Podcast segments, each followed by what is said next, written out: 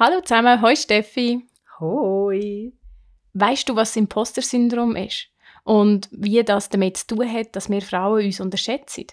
Viel hat es mit unseren Glaubenssätzen zu tun, die in der Kindheit gebildet werden. Mehr darüber hörst du heute von der Steffi Karrer.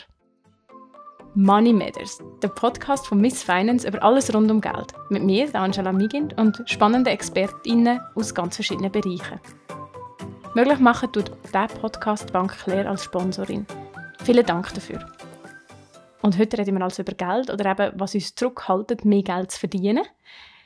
Das mit der Steffi Karrer. Danke, dass du da bist, liebe Steffi. Sehr gerne, ich freue mich sehr, dass ich wieder da sein darf. Genau, du bist ja eigentlich quasi unsere Hauspsychologin. Haus- und Hofpsychologin von Money Matters.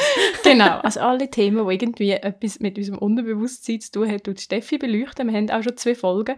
Die eine, die Folge 7, über Emotionen beim Investieren. Sehr spannend, was so ein bisschen darum geht, was denn bei uns abgeht, wenn es überall so rot blinkt.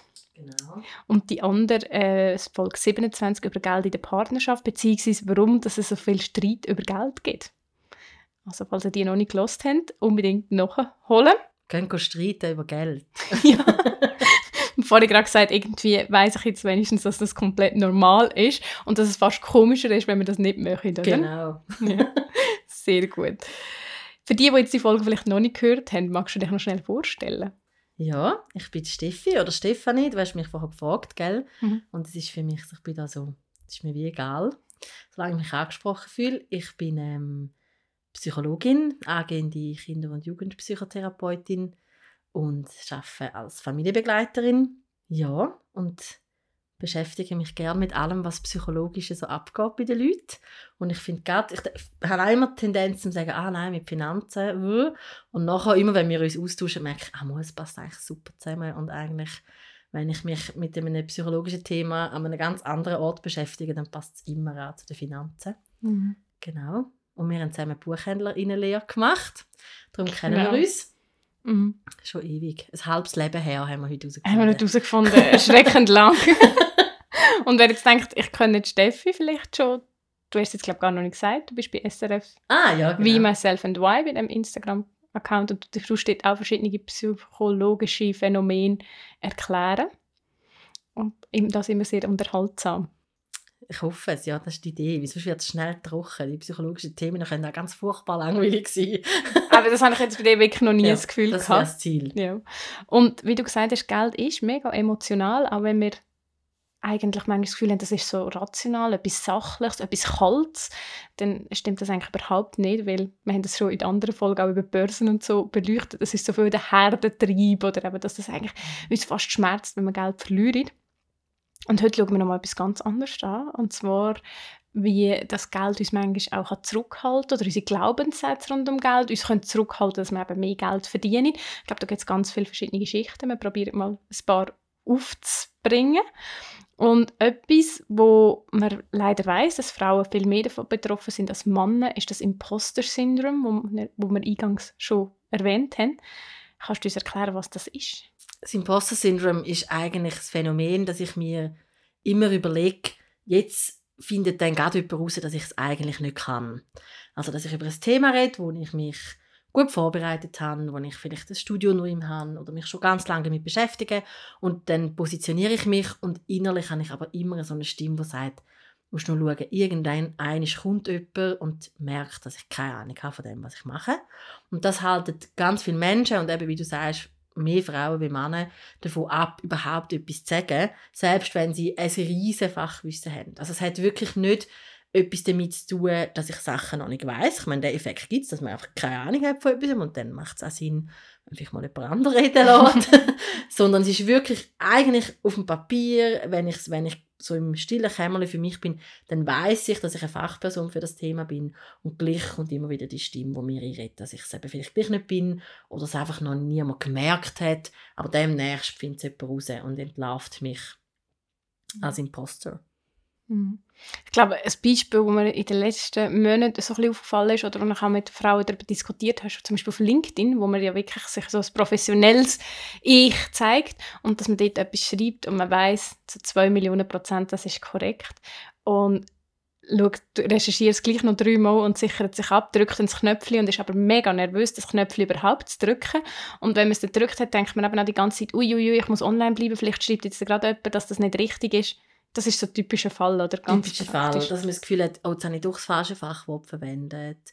Oder ich habe es falsch geschrieben. Oder ja, also, also es, es kann auch noch viel äh, banaler sein, in Anführungszeichen, dass ich ich finde, Sprache ist auch ein gutes Beispiel, dass ich mich gut kann ausdrücken in einer Sprache und dann aber das Gefühl habe, ich kann nicht sagen, dass ich flüssend die Sprache rede, weil dann kommt irgendjemand und der fragt mich dann ein Wort oder die fragt mich dann ein Wort und dann kann ich es nicht und dann fällt auf, also dann fällt auf, dass ich eigentlich eine Behaupterin bin und, und die Sprache gar nicht kann. Dabei kann ich es ja in Tat und Wahrheit. Ich beweise es jeden Tag, dass ich es kann. Oder dass ich, ja, eben, das Gefühl ja, ich habe zwar einen Abschluss in Psychologie, aber eigentlich weiß ich ja gleich nicht so viel und dann mich nicht wieder positionieren. Und dabei habe ich das gelernt und wegen dem weiß ich auch nicht alles, aber ich muss auch nicht alles wissen. Und es ist wirklich etwas, was Frauen deutlich häufiger passiert wie Männer. Es ist mir jetzt auch aufgefallen, als ich als erstes gesagt habe und dann fragt einen noch. Also, dass man vielleicht auch Angst hat, dass dann ein Mann nachfragt oder jemand Männliches gelesen und, und, und man dann keine Antwort kann geben kann. Das ist wahrscheinlich auch noch die schlimme Vorstellung, wie das eine Frau einem etwas fragen, man dort keine Antwort kann geben kann. Ich glaube, dort spielt so Sozialisierungseffekt spielt dort nicht hilfreich drin. Mhm. Vielleicht dann eben gerade, woher kommt das? Also es hat sicher etwas damit zu tun, ähm, dass wir in einer Gesellschaft auch daheim sind, wo man sehr hohe Erwartungen hat. Also wo, wo, wo Sachen müssen richtig sein wo, wo gut lange nicht. Also es fängt als Kind an, in der Schule, es fünf lange nicht, es muss ein sechs sein, ähm, sonst hat man etwas nicht ganz verstanden. Und dass man wirklich auch die Erwartung hat, man darf etwas schon machen, wenn, wenn man es ganz verstanden hat. Man darf erst jemandem eine kritische Rückmeldung geben, wenn man selber alles perfekt macht. Und das ist etwas, wo grundsätzlich unsere, unsere Sozialisierung ein Thema ist und aber auch bei bei weiblich gelesenen Personen noch viel deutlicher, dass man wie so findet, hey, bist du jetzt sicher, dass du das genau weißt? Ähm, hast du überhaupt eine Ahnung, ah, du hast eine Weiterbildung gemacht, kannst dich so positionieren? Ähm, ich glaube, da spielt auch der Begriff Mansplaining mit rein, oder? Dass es einfach Männer gibt, die zwei Texte zugelesen haben und finden, ah ja, also jetzt weiß ich, wie es läuft, oder? Die, die haben kein Problem mit Imposter-Syndrom. ähm, das schlägt dann eher in eine andere Richtung ein bisschen aus. Aber es wird uns wirklich auch ganz oft, wir werden sehr oft kritisch hinterfragt als, als Frauen und, und es wird uns beigebracht, oder, dass wir eher kleiner sind, dass wir uns klein sollten halten und dass wir schon dürfen mitreden aber die Erwartung an unser Fachwissen ist deutlich höher als bei männlich gelesenen mhm. Personen. Da kommt dann auch rein, dass man nicht anecken oder? So ein bisschen Genau. Habe ich jetzt gerade gedacht, das kommt ja gerade umgehend. Genau, und, und dass wir auch keine Fehler dürfen machen oder? Das kommt auch, also das, wir sind auch in einem System daheim, wo Fehler, man vermeidet Fehler, wo es nur mhm. geht. Also zum Anstand sagen, ich habe einen Fehler gemacht, ist nach wie vor mega schlimm und man kann dann noch sagen, oh ja, da kann sie jetzt noch gut damit umgehen. Dabei, also ich weiß nicht, ich habe heute sicher schon 15 Fehler gemacht und keiner davon ist jetzt mega dramatisch gewesen, aber wenn man will, kann man sagen, das sind Fehler gewesen. Und wenn du natürlich die Botschaft bekommst, Fehler machen ist scheiße, ähm, wenn man einen Fehler macht, dann wird mit dem Finger auf einem gezeigt und dann hat man versagt, dann versuche ich natürlich keine Fehler zu machen und das heißt, wenn man es ganz denkt, ich sage einfach nie etwas. Weil bei jeder Aussage, die ich machen kann, kann ich potenziell einen Fehler machen oder ich beleuchte einen Sachverhalt von dieser Perspektive und dann kommt eine andere Person und findet, ja, aber über da haben wir nicht geredet, deine Aussage ist falsch, dafür ist es vielleicht einfach ein Teil vom Ganzen. Und dann gibt es viele Menschen und eben viel mehr Frauen, die dann sagen, hey, weißt du was, ich glaube, dann sage ich lieber nichts. Mhm. Dann kann man mir auch nicht, ja, kann man mich auch nicht angreifen. Dann kann man mir vorwerfen, ich bin still und ich sage nicht viel, aber man kann mir nicht vorwerfen, dass ich keine Ahnung habe. Mhm. Mega gut, das ist jetzt gerade auch so, das heißt, das ist auch ein Grund, warum wir weniger sichtbar werden, oder? Mhm. Ja. Ja, weil wir nicht rausgehen. Also es gibt ja die, du, bist ja, du kannst Studien auch besser zitieren, aber es gibt die Studie, wo, wo beweist, wie wahnsinnig viel das bei, bei Frauen muss zutreffen, dass sie sich auf eine Stelle bewerben, mhm. oder? Und, und, und Männer haben eher so in den Groove, hey, das wäre eine Stelle, die mich interessiert, ich bewerbe mich mal und wenn mir noch Wissen fehlt, dann, dann eigne ich es mir an oder vielleicht auch nicht. Ähm, und, und, und Frauen haben eher den Groove, dass sie sagen, mm, also das und das und das und das und das und das und das kann ich. Und oh, eins erfülle ich genau, nicht. Genau, aber mm, Französisch kann ich jetzt doch nicht so gut. Und dann bewerben sie sich mhm. nicht. Und dabei ist jetzt gerade bei meiner Stelle beschrieben, ich finde das so ein schönes Beispiel, da schreibst du die perfekte Person aus. Da weißt du ja, als jemand, der die Person sucht, die gibt es nicht. Und es ist dann einfach schade, wenn sich ganz viele Menschen nicht bewerben, weil das Französisch dann vielleicht doch nicht so wichtig ist oder dass dann halt irgendjemand anderes im Betrieb erledigt, weil andere Sachen matchen. Und ich finde, das ist ein schönes Beispiel, dass man, ja, dass wir viel strenger mit uns selber sind und wir finden, nein, also, ich glaube, das kann ich nicht und dann es gar nicht können beweisen, ob man es können oder nicht. Ja, und dann eben, um in den Kontext Geld zu setzen, unter Umständen auch Karriereschritt verpassen, wo wir hätte können mehr Geld verdienen, wo wir eine, Lohnerhöhung bekommen hätten oder eben auch in einer Lohnerhöhung, in einem Gespräch, in einem Jahresgespräch oder so weniger trauen für uns einzustehen, weil wir die ganze Zeit das Gefühl haben, ja, aber irgendwann merkt man gleich, dass meine Leistung auch gar nicht perfekt ist, oder? Und da sind wir sehr schnell nachher dabei, wie in der Gesellschaft, das dann dazu führt, dass wir weniger Geld haben, weniger Mittel zur Verfügung haben, oder? Ja, absolut. Und dass man auch manchmal das Gefühl hat, ja, wenn ich nicht so, Geld, so viel Geld dafür bekomme, dann kann man mir auch nicht, dann ist man auch nicht so kritisch mit mir. Oder ich mache es lieber gratis, dann sind die Erwartungen nicht mhm. so hoch. Und dabei kann man sagen, hey, ich kann auch Geld verlangen und dann ist jemand mit einer Leistung nicht zufrieden. Das ist part of the deal, das gehört dazu und dann muss man irgendwie schauen, wie man es klärt. Aber dadurch, dass wir uns finanziell kleiner behalten, haben wir auch immer das Gefühl, dass die Ansprüche an uns kleiner sind und dass wir denen eher genügen. Und darum machen wir auch ganz viel Gratisarbeit, wo man eigentlich müsste sagen, schau, das ist etwas, was ich gut kann, mit dem verdiene ich mein Geld, mache es auch gerne für dich und es kostet Betrag X. Mhm. Ich glaube, wir haben jetzt ganz, ganz viele Glaubenssätze schon auf dem Tisch, ja. oder? Wo so, jetzt auch gerade denkt, das ist so wie eine Spirale, oder? So, ich will nicht anecken, also mache ich es für wenig und zudem ist mir beigebracht worden, dass wenn man etwas gerne macht, dass ich es dann ähm, nicht darf, daran mich reich werden und reich werden ist sowieso nicht gut und äh, also wir haben jetzt wirklich ganze Palette schon ja. auf dem Tisch. Das klären wir jetzt in den nächsten fünf Minuten. Genau. Also ihr habt schon noch eine halbe Stunde oder so vor Dann verkaufen wir es als neuen Ansatz und werden mega reich. Ja, ja. Es ist, glaube ich, nicht ganz so einfach, Nein. die Glaubenssätze aufzudecken, oder? Ich muss jetzt da leider einschieben, mm. dass wir nichts Falsches versprechen. Es wäre jetzt mega cool, wenn du uns da schnell raushelfen könntest. Nein, das geht leider wirklich nicht. Also leider, gell? Ich, ich glaube, eine Auseinandersetzung mit Glaubenssätzen grundsätzlich macht auch mega Spaß. Mhm. Das glaubt man am Anfang nicht, weil Glaubenssätze, die nicht so hilfreich sind, das ist nicht eine Arbeit, die man gerne macht. Und gleich finde ich, wenn man sich wirklich daher macht, und das machen wir in dem Podcast, mhm. in dem Sinn können wir nicht, das ist dann etwas, was man in einer Psychotherapie macht, aber das kann auch Freude machen, um zu sagen, hey, wo kommen die Glaubenssätze her, wie löse ich sie auf, ähm, was, sie haben auch immer etwas Hilfreiches. Also ich finde, das ist auch noch wichtig, oder, dass wir den Glaubenssatz haben, hey, wir dürfen nicht anecken. Von dem haben wir etwas, sonst würden wir es nicht machen. Also alles, was wir machen, hat eine Logik und, oder hat dann mal einen Moment gegeben, wo sie sich bewährt hat. Und dann ist einfach die Psyche so, dass sie Sachen adaptiert. Und irgendwann sind sie nicht mehr hilfreich und dann kommt aber Psyche, die korrigiert dann nicht. Also, dass man auch nicht das Gefühl hat, oh nein, mich anpassen ist etwas schlecht, sondern sich können anpassen ist grundsätzlich etwas Gutes. Wenn es dann in eine Überanpassung geht oder wir passen unsere Sachen an, die uns krank machen, dann macht es keinen Sinn mehr. Also ich glaube, und wenn man kann wie sagen, wohlwollend an die Glaubenssätze her, dann macht auch das Aufdröseln und aufs Beindeln von diesen Glaubenssätzen kann auch Spass machen und kann einem ganz neue Horizont eröffnen.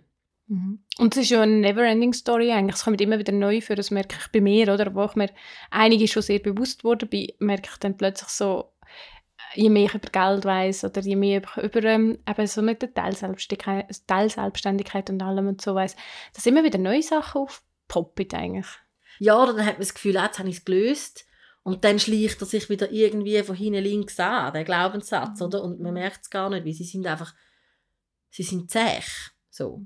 Und, und gleich braucht es manchmal gar nicht viel, damit es eine Erleichterung gibt. Oder damit man sich eben dann gleich traut, um zu sagen, so, jetzt traue ich mich gleich an die finanziellen Themen an. Für das muss man einen Glaubenssatz gar nicht genau auflösen, sondern nur schon zu wissen, dass das ein Glaubenssatz ist, der nicht hilfreich ist und dass ich mir den zwar, dass der bei mir ganz präsent ist, aber dass man den ähm, auch einfach kann ignorieren kann, vielleicht ein Stück weit.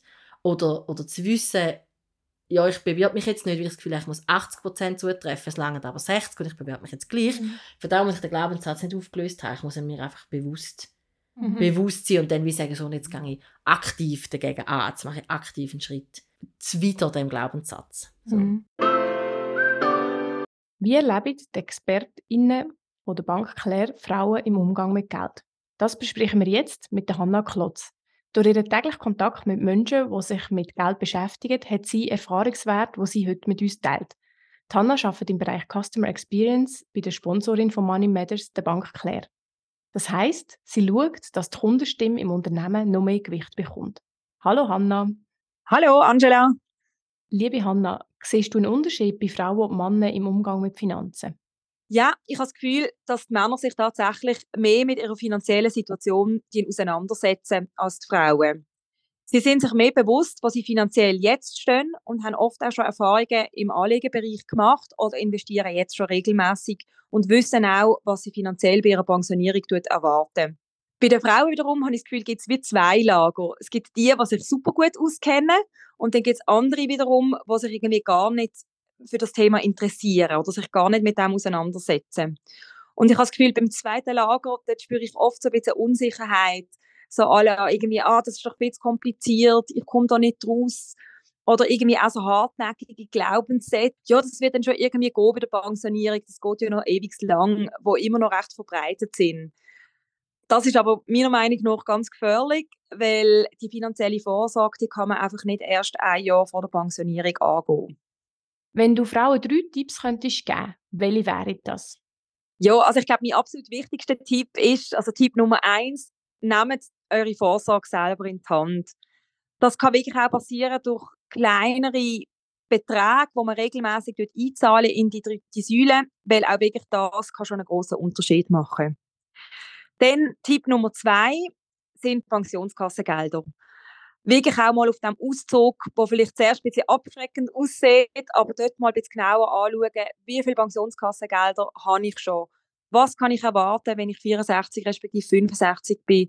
Und auch ganz wichtig, ähm, wie viel Pensionskasse zahlt mein Arbeitgeber oder meine Arbeitgeberin? Weil da kann es ganz große Unterschiede geben. Bei der Pensionskasse lohnt es sich an dieser Stelle sicher auch noch schnell die Folge 38 zu hören, weil dort geht es in der ganzen Folge nur über die Pensionskasse, wie die funktioniert und was du alles musst darüber wissen Und Hanna, du hast noch einen weiteren Tipp, oder? Genau. Und der dritte und letzte Tipp ist, dass man sich bewusst wird, was es für die Vorsorge heisst, wenn man Teilzeit schafft oder auch, wenn man mal eine längere Auszeit nimmt, sei es jetzt, weil man länger reisen oder aufgrund von Mutterschaft oder ein anderes Herzensprojekt, das man vielleicht hat.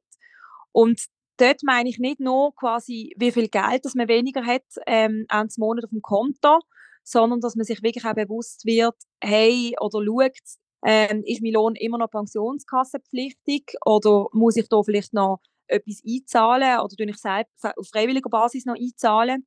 Und auch, dass man wirklich trotz kleinerem Pensum oder trotz ähm, einer Auszeit, die man nimmt, dass man wirklich auch weiterhin in die dritte Säule einzahlt. Eben auch wenn es nur ein kleiner Betrag ist.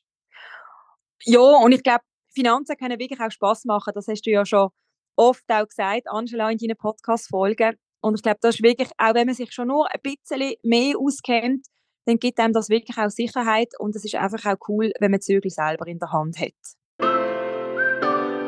Woher kommen denn die Glaubenssätze? Die Glaubenssätze, die werden uns ganz früh mitteilt. Ähm, ein großer Teil nonverbal. Also es ist nicht etwas, wo uns immer jemand muss gesagt haben. Es kann auch etwas sein, wo einfach in der Familie so vorgelebt wird. Mhm. Ähm, eben, dass man zum Beispiel nicht streitet in der Familie. Und es gibt Familien, die sehr offen streiten dann habe ich, entwickelt sich andere Glaubenssätze daraus. Ähm, also das Daheim macht sehr viele Glaubenssätze und alle, ähm, alle übergreifenden Strukturen, also Schule, Lehrbetriebe, äh, Studien, also ähm, Universitäten, dort hat es ganz, ganz viele Glaubenssätze in all diesen Systemen. Mhm. Und die kommen wir einfach mit über. Und die einen drücken besser an, passen zu dem, was wir schon haben. Und andere passen vielleicht nicht zu dem, was wir von der Familie schon mitbekommen. Und dann mhm. machen sie mit uns weniger. Mhm. Also zum Beispiel, wenn mir das Mami irgendwann mal gesagt hat, ja, du kannst ja eh nicht mit Geld umgehen. Das ist ja so etwas, was ich einfach mal mitgenommen habe und akzeptiert habe und dann für mich darf hinterfragen, ob das jetzt stimmt oder nicht. Genau. Und einmal sagen wir lange sicher nicht, aber wenn es wie so ein, ein Familiengroove ist, dass Finanzen macht der Mann und dann hat man vielleicht, ähm, ja, ich meine, als, als, als lernende Menschen machen wir alle zum Teil spässige Sachen mit Geld. und wenn dann jedes Mal die Rückmeldung kommt, ja, ich habe ja gesagt, dass du das nicht kannst, weil du ein Mädchen bist oder weil du keine mhm. Ahnung warum, dann zahlt es jedes Mal auf das Konto ein. Und wenn ich jemanden habe, der sagt, hey, ich glaube, du hast jetzt ein Knusch gemacht und komm, wir lösen das Knusch, dann macht es einen anderen Glaubenssatz. Dann wäre der Glaubenssatz vielleicht eher, hey, ich kriege alles gelöst oder es gibt für alles eine Lösung. Aber wenn immer die Sachen rausgepickt werden, die ich eben nicht kann, dann erinnere ich mich nur an diese Sachen. Und wir erinnern uns ja eh grundsätzlich besser an Sachen, die wir nicht gut können. wo, wir, Fehler sind. Ja, und du hast es vorhin noch schön gesagt, man wird auch eher an den Fehlern gemessen. Oder auch in der Schule, das heisst ja nicht, ah, du hast neun richtige gehabt und eine falsch, sondern das heisst, eine falsch. Ja. Ja.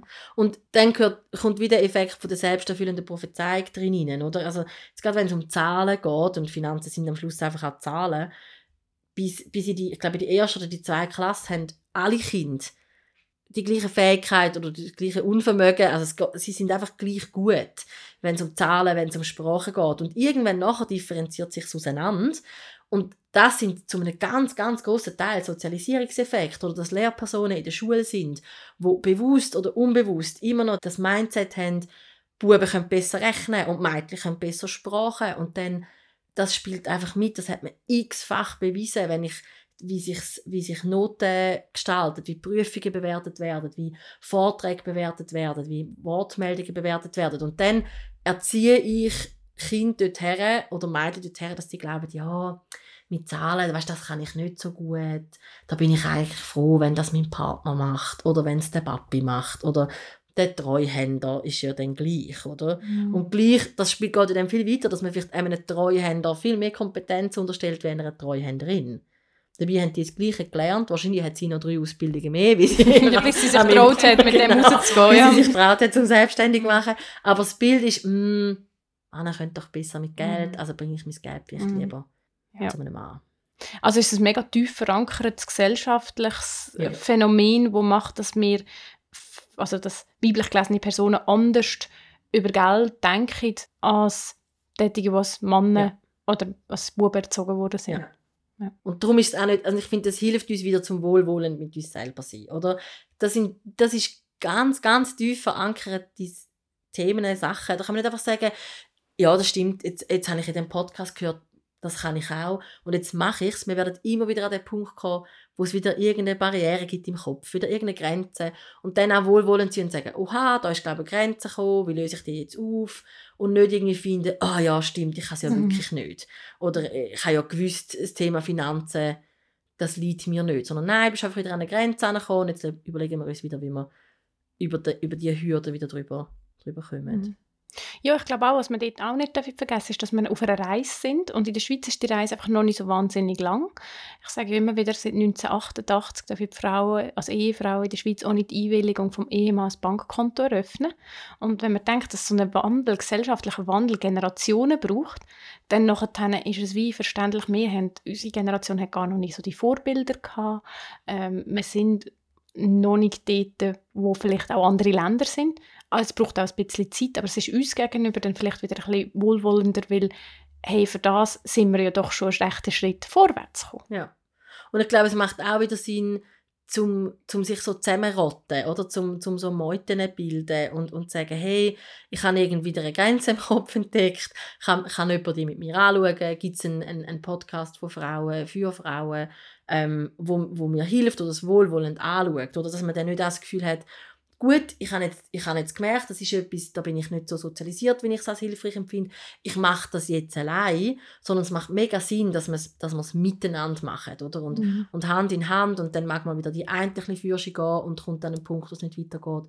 Und dann kommt aber wohin die nächste, wo, wo so ein bisschen mitschiebt und mit, mitträgt und dann kommen wir viel weiter, wie wenn wir allein uns auf den Weg machen, dann haben wir noch länger, wie das es eh wird gehen, bis wir das auflösen. Ja, mega, mega gut. Und auch, dass wir manchmal uns ja gar nicht bewusst sind, dass wir jetzt Sachen machen, die vielleicht gegen unsere auch eigentlich feministische Einstellung sogar geht. Mhm. Ob man das sich jetzt hier dazu zählt oder nicht. Aber das wenn wir rational, das wird von einer außenstehenden Person bewerten, dass es völlig entgegen den eigenen Wert geht, weil man plötzlich eben so einen alten Glaubenssatz zurückfällt. Und wenn man mit Freundinnen darüber redet, kann es sein, dass die dir vielleicht mal sagt, hey, ich habe das und das festgestellt und plötzlich merkst hey, oh nein, das mache ich auch. Und dass man dann gemeinsam das aufdeckt, weil ich habe das Gefühl, weißt, es wird uns ja nicht irgendwie beigebracht, so geht man mit Geld um. Oder das und das musst du übrigens noch machen, wenn du fürs Alter richtig dich verhalten oder wenn du da richtig vorsorgen musst du noch das machen.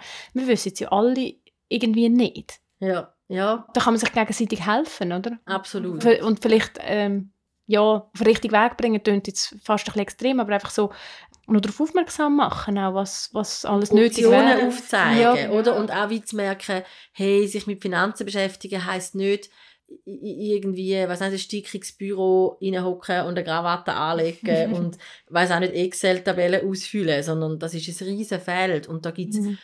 Mittlerweile zum Glück auch die diversesten Angebote. Oder bin ich jemand, der Sachen gerne lässt? Bin ich jemand, der Sachen mhm. gerne liest? Bin ich jemand, der Sachen gerne schaut? Es gibt für alles ähm, Angebot. Oder ich meine, du machst auch für, für jede, jede Lerntypin eigentlich ein Angebot, oder? Mhm. Und zum herauszufinden, was, was was hilft mir? Und ich glaube auch gerade das Feministische oder auch immer wieder zu schauen, dass man nicht in das, ah, du bist nicht feministisch oder das ist antifeministisch, zu sagen, hey, hm, ich glaube, wir müssen alles Patriarchat verlernen, unlearn mhm. Patriarchy. Mhm. Und wir sind in dem groß geworden und es wird uns immer wieder passieren. Mhm. Und dann hilft es, wenn jemand sagt, hm, komm, wir schauen jetzt nochmal an. Mhm. Ich glaube, das ist etwas, was nicht hilfreich ist. Irgendein. Glaubenssatz, der nicht hilfreich ja. Also zumindest schon mal aufzeigen, hey, ich habe mir das und das dabei überlegt. Oder so einfach aufzeigen, die Optionen, wie du das gesagt hast, finde ich mega schön. Und du jetzt gesagt hast, so, ähm, es muss nicht das Büro sein mit der Krawatte. Nein, man kann auch einen Podcast auf einem Bügelbrett aufnehmen, was wir jetzt gerade. Mit einem Hund, der immer vor der Tür vorbeiläuft. sie hat noch nicht angefangen jaulen von dem her. Aber ich habe, schon, ich habe schon so ein bisschen Angst, dass sie jetzt dann gerade einbricht. Ja wir würden dann unterbrechen und wieder neu anfangen. Also man kann das Beste aus beiden Welten, aus allen ja. Welten zusammenbringen. Man kann auch eine Krawatte anlegen. Also ich finde, das ist auch eine Option. Und man kann auch sagen, hey ja, das ist für mich etwas Faszinierendes. Mir fällt, fällt das manchmal schwer, um das zu glauben. Wenn jemand sagt, nein, Excel, das liebe ich, dann denke ich immer so, okay, du lügst. Aber du bist auch Buchhändlerin ursprünglich. Ja, und ich bin auch Psychologin und nicht Buchhalterin. Oder? Ja. Und ich finde es mega cool, dass es die Leute gibt, die wo, wo das lässig finden. Und ich glaube auch dort, oder geht es wieder um Vernetzung und zum sagen, mhm. hey, wenn ich merke, ich glaube, ich unterstelle Männer mehr, mehr Wissen, dass ich zum Beispiel bewusst sage, hey, wenn ich mir eine Treuhänderin suche, suche ich mir eben wirklich eine Treuhänderin. Mhm. Und, und, und mache dann eine Google-Recherche mehr, weil ich wie sage, nein, das ist jetzt etwas, was ich bewusst will verändern Oder eben, wenn ich mich mit Finanzthemen wie beschäftige, suche ich mir bewusst eine Frau oder eine weiblich gelesene Person und eben nicht einen Dude, der auch noch über Finanzen redet selbst wenn der mega viel weiß, weil ich ja eben weiß, dass es auch ganz viele Frauen gibt, die Bescheid wissen. Dem habe ich nichts hinzuzufügen. ich habe noch ein anderes Thema, aber... Ja. Du hast einen Laptop vor dir, du bist ja. die, die da gut vorbereitet ist. Äh, da muss da noch ein bisschen Struktur reinbringen. Nein, ich finde, wir haben das jetzt bis jetzt äh, sehr gut gemacht, äh, für das, dass wir die Vorbereitungszeit relativ säge gehalten haben. Genau, das ist dann eben effizient. Genau. Und ähm, dürfen wir ja auch mal sagen, wenn etwas gut läuft. Gell? Das gehört auch ja, dazu, dass man irgendwie manchmal so das Gefühl hat, wir dürfen uns gar nicht selber loben. Viel selber loben und kleine Sachen feiern. Ich finde, das ist mega wichtig, dass man kann sagen hey, bis jetzt sind wir mega gut durchgekommen, der Hund ist nicht eingebaut, das Bügelbrett steht noch. Der Nachbar nicht davon nageln. Es ist auch sehr klischee, dass wir auf einem Bügelbrett aufnehmen. ja. ja. Ähm, das dürfen wir feiern. Das ja. haben wir bis jetzt tiptop gemacht. Ja. Wir teilen dann noch das Foto teilen. Ja. Genau. Aber grundsätzlich habe ich so ein bisschen festgestellt, dass Frauen öfter das Gefühl haben, als Männer ähm, das Geld haben auch etwas Schlechtes ist oder dass es eher negativ behaftet ist. Und das ist ja überhaupt nicht so. Wir haben, schon, wir haben noch ganz viele Gründe, warum es das nicht so ist, aber warum ist das so? Ich glaube, es kommt auch darauf an, aus, aus, welcher, aus welchem Ecke das man kommt oder mhm. aus welchem, welchem Umfeld. Ich glaube, in der Schweiz wir, sind wir in einem Land, wo man wo man nicht gerne blufft mit Reichtum, im Sinne von, dass man darüber redet, aber man blufft sehr gerne darüber, indem man es sieht. Also man, es ist wie so das Understatement, ich habe es nicht nötig, um über Geld zu reden, aber man sollte eigentlich schon sehen, ich fahre ein teures Auto und ich habe ein Haus und so.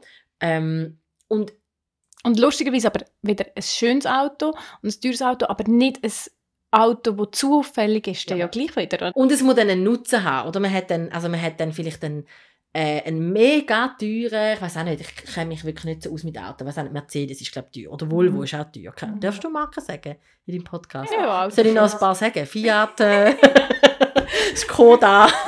Feel free. ähm, genau dann hat's einen, oder wir haben dann einen Grund, oder wir haben dann nicht einen Blöfferkarren, weil er einfach mhm. geil ist und Spaß macht zum. Fahren, sondern ja, ich habe eben noch ähm, einen Hund, der dann gut hinein mag, oder zwei Kinder und die haben dann ein bisschen mehr rum, oder ich fahre eben manchmal noch Großmutter äh, weiß auch nicht, ins Ballett. Und Oder ich brauche ein 4x4, weil wir leben ja alle in der Schweiz. Genau, und ja so viel Schnee in der Schweiz. Und dann hat es ist wie begründbar. Es ist nicht, es darf nie bluffig sein. Mhm. Und es hat auch etwas damit zu tun, du hast vorhin das angesprochen, oder ich weiß es nicht mehr, im Vorgespräch bist es du gewesen, ähm, dass, man, dass man Sachen muss gern machen und dann dürfen sie nichts kosten. Mhm. Oder also es ist uns beigebracht worden, du kümmerst dich gern um Leute und das machst du gern. Ähm, das ist irgend so ein Pseudo-Altruismus, das macht dir Freude und dann darfst du kein Geld dafür verlangen. Und Mhm. dann ist es wie so auch, wenn ich alle meine Arbeitskraft in Geld umwandle, dann bin ich ja gar nicht mehr altruistisch, dann mache ich keine freiwillige Arbeit mehr und dann entspreche ich dort wieder einem Glaubenssatz nicht, oder wo ich, wo ich das Gefühl habe, muss ich bedienen. Und darum gelingt es vielen Frauen nicht, ihre gesamte Arbeitskraft in Geld umzusetzen, weil sie einfach viele Sachen gratis machen. Und das ist auch nicht schlecht, aber es führt einfach dazu, dass das Geld und die Macht, die mit dem Geld verbunden ist, sehr viel mehr vertreten ist in einer männlich gelesenen Bevölkerungsschicht und viel weniger in einer weiblich gelesenen Bevölkerungsschicht. Und das ist schade. Mhm. Ja, und führt dann auch wieder zum ganzen Care-Arbeit-Thema, oder? Ja. Ich sage immer, Geld ist ja Mittel zum Zweck. Es ist ähm, aber auch eine Verantwortung, die Geld mit sich bringt. Und Geld ist Macht. Und als ich dir das vorhin so gesagt habe, ich habe gerade gemerkt, Macht ist aber für mich wieder so negativ behaftet. Ich meine es aber mega eigentlich im Guten, weil Geld bringt ja Mitbestimmung. Aber warum ist das schon wieder so etwas, wo ich jetzt ähm, als sehr, ich sage jetzt wei- weiblich geprägt, vom Land aufgewachsen, aber Understatement so, so negativ empfinde, wenn ich das nur schon ausspreche? Macht ist etwas, das ist ganz schwierig. Viele Menschen wollen Macht und sie wollen sie aber nicht ähm, so klar definiert. Gerade auch viele Frauen haben viel Macht, in so Familienkonstrukt zum Beispiel. Es ist dann aber nicht so definiert. Oder? Es ist Und es ist noch innen. Es ist nach innen, genau, und, und es ist nicht, ähm, nicht eine Macht, wo ich sage jetzt mit einem Zepter und einer Krone kommt, sondern es ist viel, viel ähm, impliziter. Und gleichzeitig haben wir Leute, wo Macht wird auch immer wieder sehr negativ vorgelebt. Oder wenn wir an Macht denken, mir kommen dann x Beispiele von Menschen, von Männern in den Sinn, die ihre Macht missbraucht haben. Ja, da kommt der Politiker irgendwie gerade zu Sinn. Oder? Genau. Oder irgendwie Leute, die ihre Macht gegenüber Schwächeren missbrauchen, wenn es um sexuelle Gewalt geht. Also da, kommt, da kommt einem wahnsinnig viel Negatives in den Sinn, weil es auch nicht so viel offensichtlich gelebte Beispiele von gut gelebter Macht gibt. Aber eigentlich heißt Macht haben noch nichts darüber, wie ich die Macht auslebe. Das heißt einfach, ich habe die Möglichkeit, etwas zu entscheiden und Macht haben wir im Alltag, im Kleinen, gehe ich in Laden A oder gehe ich in Laden B einkaufen. Das ist jetzt nicht, mit dem verändere ich nicht auf einen Schlag die Welt, aber es ist eine Entscheidungsmacht, die ich habe. Und ich glaube, es geht wieder ganz fest in die Sozialisierung hinein, mm, aufpassen mit Macht, nicht zu viel Raum einnehmen, nicht zu laut sein. Und wenn ich Macht habe, dann bin ich die, die vorne steht und sagt so, ich entscheide jetzt, wir laufen dort durch, wir machen es so. Und das ist etwas, wo uns aktiv abtrainiert wird als, als weibliche Personen. Wir fallen nicht auf, wir sind ruhig, wir sind zurückhaltend, wir sind zudienend. Und zudienende Leute haben oft viel weniger Macht wie die, die Mhm. bedient werden und auch Zeit und Raum haben, um an dieser Macht zu schrauben. Wie wenn wir immer am Care-Arbeit machen, ist, hat man gar keine Zeit, um sich mit Macht auseinanderzusetzen. Mhm. Und eigentlich ist es so, auch wieder, eben, wir haben ja ein das Thema, was haltet uns zurück vom mehr Geld haben oder dass Mhm. unsere Glaubenssätze uns zurückhalten. Und dort haben wir ein Beispiel, zum Beispiel, wenn ich Wohnungen erbe. Das heißt automatisch, ich habe vielleicht einen Block oder zwei Blöcke geerbt, dass ich relativ wohlhabend bin. Und Geld ist Macht. Aber dort kann ich ja mit dieser, mit dieser Verantwortung, die ich erbe und mit dem Reichtum, den ich erbe, auch sehr viel Gutes bewirken. Ich entscheide ja, wie gehe ich mit dem weiter? Hole ich das kapitalistische Maximum raus? Wandle ich es um? Vielleicht fast in ein genossenschaftliches Projekt? Ähm, du hast wahrscheinlich noch mehr Ideen als ich in diesem Bereich. Aber man kann, man, es stehen mir ja alle Türen eigentlich offen. Also das heisst nicht per se, dass dann das negativ ist. Mhm. Und es kommen dann gerade Personen, die sich mit dem auseinandersetzen, die dann vielleicht auch auf einem politisch linken Spektrum anzutreffen sind, dass «Ui, nein» und ähm, «das muss doch der Gesellschaft gehören und ich muss es irgendwie zurückgeben oder ich darf es nicht annehmen». Und natürlich wäre das eine, eine lässige Utopie vielleicht fast oder ein, ein, das Ende von einem Prozess, wo man hinschafft, dass, dass nicht die Sachen weniger gehören, sondern vielen. Und gleichzeitig ist jedes Mal, wenn jemand, wo, und das haben wir vorher besprochen, mit dem richtigen, mit der richtigen Einstellung, das ist immer so, also wenn ich jetzt von richtig rede, rede ich ganz klar von einer linken ähm, politischen Einstellung. Es braucht auch dort Geld, weil wenn man kein Geld hat, dann können wir noch lange über, über tolle Themen reden. Es wird einfach nicht ankommen in der Mitte der Gesellschaft. Und die Idee wäre ja, dass es in die Mitte der Gesellschaft kommt und da braucht es Leute, die politisch links sind, die feministisch sind, die ähm, sich mit all diesen Ismen beschäftigen und versuchen, die nicht zu sein, nicht rassistisch zu sein, nicht ablaistisch zu sein, dass die eben auch Geld haben und dass die eben auch Macht haben. Das braucht es. Und es braucht dann den Mut, um zu sagen, jawohl, ich bin jetzt ähm, auch im Immobiliengame und ich gebe aber dem den Touch, wo ich das Gefühl habe, ist am sozialsten. Und das Gleiche, und das ist etwas, was ich auch immer wieder mit mir im, im, im, im in Struggle komme, wo ich sage, eigentlich finde ich das ganze Investieren, Aktien, Mitbestimmungsrecht, das finde ich eigentlich nicht so cool, weil ich finde, es bedient einen nicht guten Mechanismus. Und gleichzeitig habe ich dadurch, dass ich mich mit anderen Frauen zusammenschließe und mich zum Beispiel mit mehr Geld in eine Firma einkaufe, dann eben auch wirklich die Möglichkeit, um etwas zu bewegen und zum Macht haben und zu sagen, hey, wir sind da, wir machen uns Raum und wir verlangen jetzt als Teilhabende von diesen Firmen, dass ihr sozialer werdet, dass ihr mehr Frauen einstellt, dass ihr schaut, dass ähm, Eltern können Teilzeit arbeiten und, und, und, und, und. Und das können wir nicht, wenn wir nicht Teil von dem System sind, ein Stück weit. Geld bringt mir eigentlich einen Platz am Tisch. Ja. Mhm. Und dann nehme ich nachher den Platz ein und kann entscheiden, was eben, und da kommt wieder das Richtige in Anführung und Schlusszeichen, was richtig ist, aber ich kann meine Stimme einbringen. Mhm. Und ich glaube, das ist etwas, ja, wo man sicher von heute oder was ich sicher mitnehme. So, das ist ähm, nicht ein einfacher Prozess, aber es ist einer, wo, wo man sicher immer mehr gehen Ja, und ich finde, das macht einen guten Bogen zum Anfang vom Imposter-Syndrom. Oder es geht wirklich nicht darum, das wird jetzt nicht weg sein, weil es einmal gehört haben oder das zweite Mal oder das dritte Mal. Aber wenn ich an dem Tisch sitze, mir den Raum einnehme und dann die Gedanken kommen zum Wissen, hey, hm, vielleicht ist das ein, ein sozialisierter Gedanke, der nicht hilfreich ist. Ich lasse ihn mal und ich spiegle ihn wieder. Ich habe andere ähm, Personen, wo, mir, wo ich vertraue. Ich schaue ihn mit denen an. Und um dann eben wirklich zu merken, hey, das ist jetzt wirklich nicht ein hilfreicher Glaubenssatz. Oder manchmal kommen auch wichtige, also manchmal kommen ja dann auch wichtige Inputs, wo gut ist, dass man es hört. Und ich finde, das Imposter-Syndrom ist auch immer ein guter Schutz vor Narzissmus, weil alle, die narzisstisch äh, auf dem Spektrum ausschlagen, die haben kein Thema mit dem Imposter-Syndrom die machen sich nicht Gedanken, dass jemand kommt und merkt, dass sie es nicht können, weil sie gehen davon aus, dass sie es können und dass sie es am besten können. Mm, okay. Und darum finde ich, ich sage immer wieder, ja, dann passiert mir das halt und dann weiß ich, wow, jetzt hinterfrage ich mich, ich lüte dort und dort an, ich spiele mm. schnell gegen und merke, gut, nicht hilfreiche Gedanken, schön haben wir darüber geredet, danke mm. vielmals und dann kann ich wieder laut sein und wieder Raum einnehmen und meine Meinung kundtun. Mm. Mega gut. Also dann nachher weiss ich jetzt quasi schon mal, dass ich wenigstens etwas nicht habe heute. und nehme ich das mit. so ist so ein bisschen leicht hypochondrisch unterwegs bin. Nein. Äh, aber schön ist eben auch das, das was du jetzt gesagt hast, eben eigentlich ein, ein, auch ein Circle, also einen Kreis schaffen, wo du dich kannst austauschen und wo du, man dann gemeinsam wachsen und wir hoffentlich für sehr viel Gutes können bewegen mhm. Mit Geld auch. Ja. Danke vielmals, liebe Steffi. Danke dir. Wenn du heute etwas hast können mitnehmen für dich, dann freue ich mich über eine Bewertung auf Spotify oder Apple Podcasts. Das hilft mir wiederum, dass der Podcast mehr Sichtbarkeit bekommt und noch mehr Leute erreicht. Danke vielmals. Und tschüss, bis zum nächsten Montag. Ciao zusammen.